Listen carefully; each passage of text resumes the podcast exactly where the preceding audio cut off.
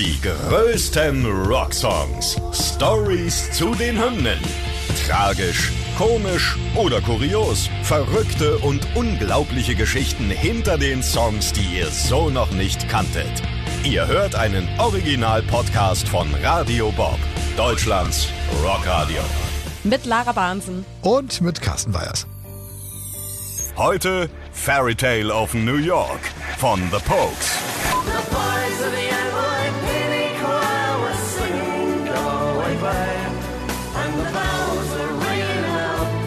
Christmas Day Wir sprechen heute über einen der größten Weihnachtssongs überhaupt, in dem es nicht wirklich um diese typischen Weihnachtsthemen wie Geschenke, Schnee und Familie und so geht, sondern eher um Sehnsucht, zerstörte Träume und Hoffnungslosigkeit. Der Song ist am 23. November 87 rausgekommen auf dem Album If I Should Fall From Grace with a God.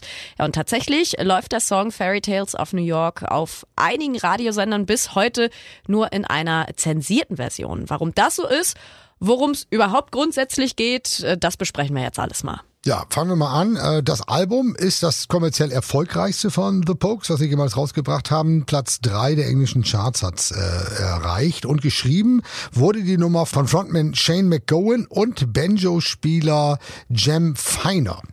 Musikalisch zeichnet er sich äh, in erster Linie durch den Kontrast von der äh, zarten Stimme der Sängerin Kirsty McCall und der rauen Stimme von Sänger Shane aus. Und äh, dazu wäre es fast nicht gekommen, denn eigentlich war der Song mal als Duett zwischen Shane und der damaligen Bassistin Kate gedacht. Ja, Kate hat die Band dann allerdings verlassen, bevor die Aufnahmen überhaupt alle so richtig fertig waren. Der damalige Produzent von den Pokes, Steve Lillywhite, hat deshalb einfach mal seine eigene Frau, Kirsty McCall, gefragt, ob sie nicht singen möchte. Die Bandmitglieder waren sofort begeistert von ihrer Stimme, sodass sie dann äh, bei den Aufnahmen halt gesungen hat. Bis heute schwärmt Sänger Shane von Kirsty. Er nimmt an, dass der Song ohne sie niemals so groß geworden wäre. I was very. I don't think it would have been such a big hit without her contribution. For a while it used to depress me because of Kirsty after she died. But now I just think it's a tribute to Kirsty. Ja, weil Kirsty 2000 aus bisher noch ungeklärter Ursache gestorben ist, hat äh, Shane in dem Ton gesagt, äh, dass er ja so ein bisschen so ein kleiner Tribute für Kirsty ist, der Song. Gucken wir uns jetzt mal den Text ein bisschen genauer an. Fairy Tale of New York erzählt eine traurige Geschichte und zwar die von einem jungen Mann, der aus Irland nach New York ausgewandert ist. Weihnachten verbringt er dann in einer Ausnüchterungszelle, nachdem er festgenommen wurde und da trifft er einen älteren Mann, der wohl gerade sein letztes Weihnachtsfest erlebt. Er singt ein altes irisches Trinklied, bei dem er anfängt von seiner großen Liebe zu träumen. Er erinnert sich an alte Zeiten, wie sie sich äh, an Weihnachten kennengelernt haben damals. Ähm, da waren beide noch hübsch und träumten von einer besseren Zukunft mit Geld, schicken Autos und ja, ein, einfach komplett zufrieden und glücklich miteinander zu sein. Wer träumt da nicht von? Alle diese Hoffnungen wurden aber scheinbar zerstört. Plötzlich ändert sich nämlich so die Stimmung im Songtext.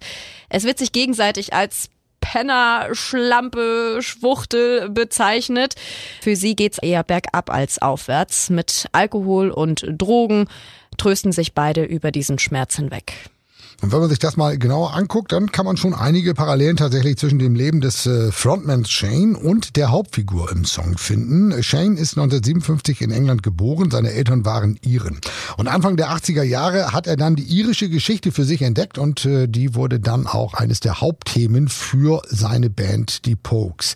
Ähnlich wie die Hauptfigur im Song trinkt auch Shane gerne mal einen über den Durst, Er ist sogar ja bekannt für seinen Alkohol- und Drogenkonsum. Er selbst sagt, dass er von seiner Tante zu Alkohol und Zigaretten gebracht worden ist. In einem Interview hat er äh, mal gesagt, dass er mit vier Jahren schon angefangen hat zu trinken. Whisky hat er dann wohl schon mit zehn Jahren zum ersten Mal probiert. Ja, und seitdem war er Gewohnheitstrinker. Bittere Gott, oh Gott, Geschichte. oh Gott, oh Gott.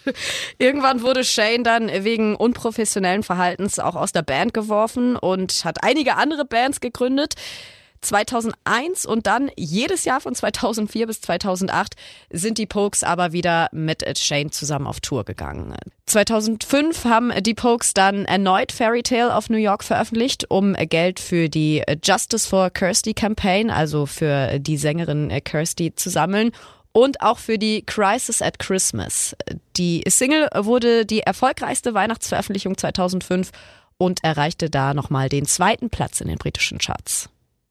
Ja, wenn ihr euch aber an den Song erinnert, ist euch aufgefallen, da sind einige Schimpfwörter drin, nicht? Äh, und das führte natürlich auch zu einigen Diskussionen, gerade weil es sich hier bei dem Song eben um einen Weihnachtssong handelt und das mit so einem heftigen Text. Im Jahr 2007 ist er dann von der BBC zensiert worden, die die äh, Stellen überspielt haben. Nachdem es dann aber extrem Protest gab, hat die BBC die zahme Version schnell wieder zurück in den Schrank gelegt. 2020 äh, hat die BBC dann nochmal einen weiteren Versuch gestartet, den äh, Song zu zensieren.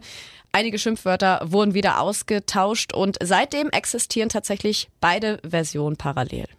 Ja, aber am schönsten ist natürlich das Original. Das gilt auch für diese Nummer, die äh, übrigens recht lange gedauert hat, angeblich bis sie fertig war. Denn die Pokes haben äh, zwei Jahre angeblich an diesem Lied gearbeitet und es hat irgendwie 100 Versionen durchlaufen. Die ursprüngliche Idee hatte ja Banjo-Spieler Jem Feiner, haben wir vorhin ja schon gehört. Und ähm, äh, er erzählt, dass er zuerst einen einfachen Standard-Weihnachtssong mit dem üblichen Weihnachtsmotiven geschrieben hat.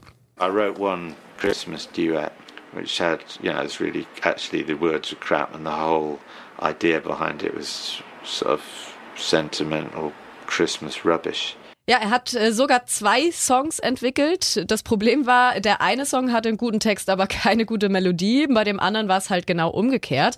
Und Frontmann äh, Shane hat dann einfach den guten Text des einen Songs und die gute Melodie des anderen genommen ja, und die beiden zusammengeklöppelt. Und äh, zu dieser ganzen Arbeit angestachelt waren sie wohl unter anderem auch von ihrem ehemaligen Produzenten Elvis Costello, der sie in den 70ern mal so ein bisschen provoziert hat und gesagt hat, ihr könnt doch gar kein Weihnachtslied schreiben. Doch sie konnten einen richtig guten Fairy Tale of New York. Die größten Rocksongs. Stories zu den Hymnen. Ihr wollt mehr davon? Bekommt ihr jederzeit in der MyBob-App und überall, wo es Podcasts gibt. Und die geballte Ladung an Rocksongs gibt's nonstop in den über 40 Rockstreams, in der App und auf radiobob.de. Radio Bob. Deutschlands Rockradio.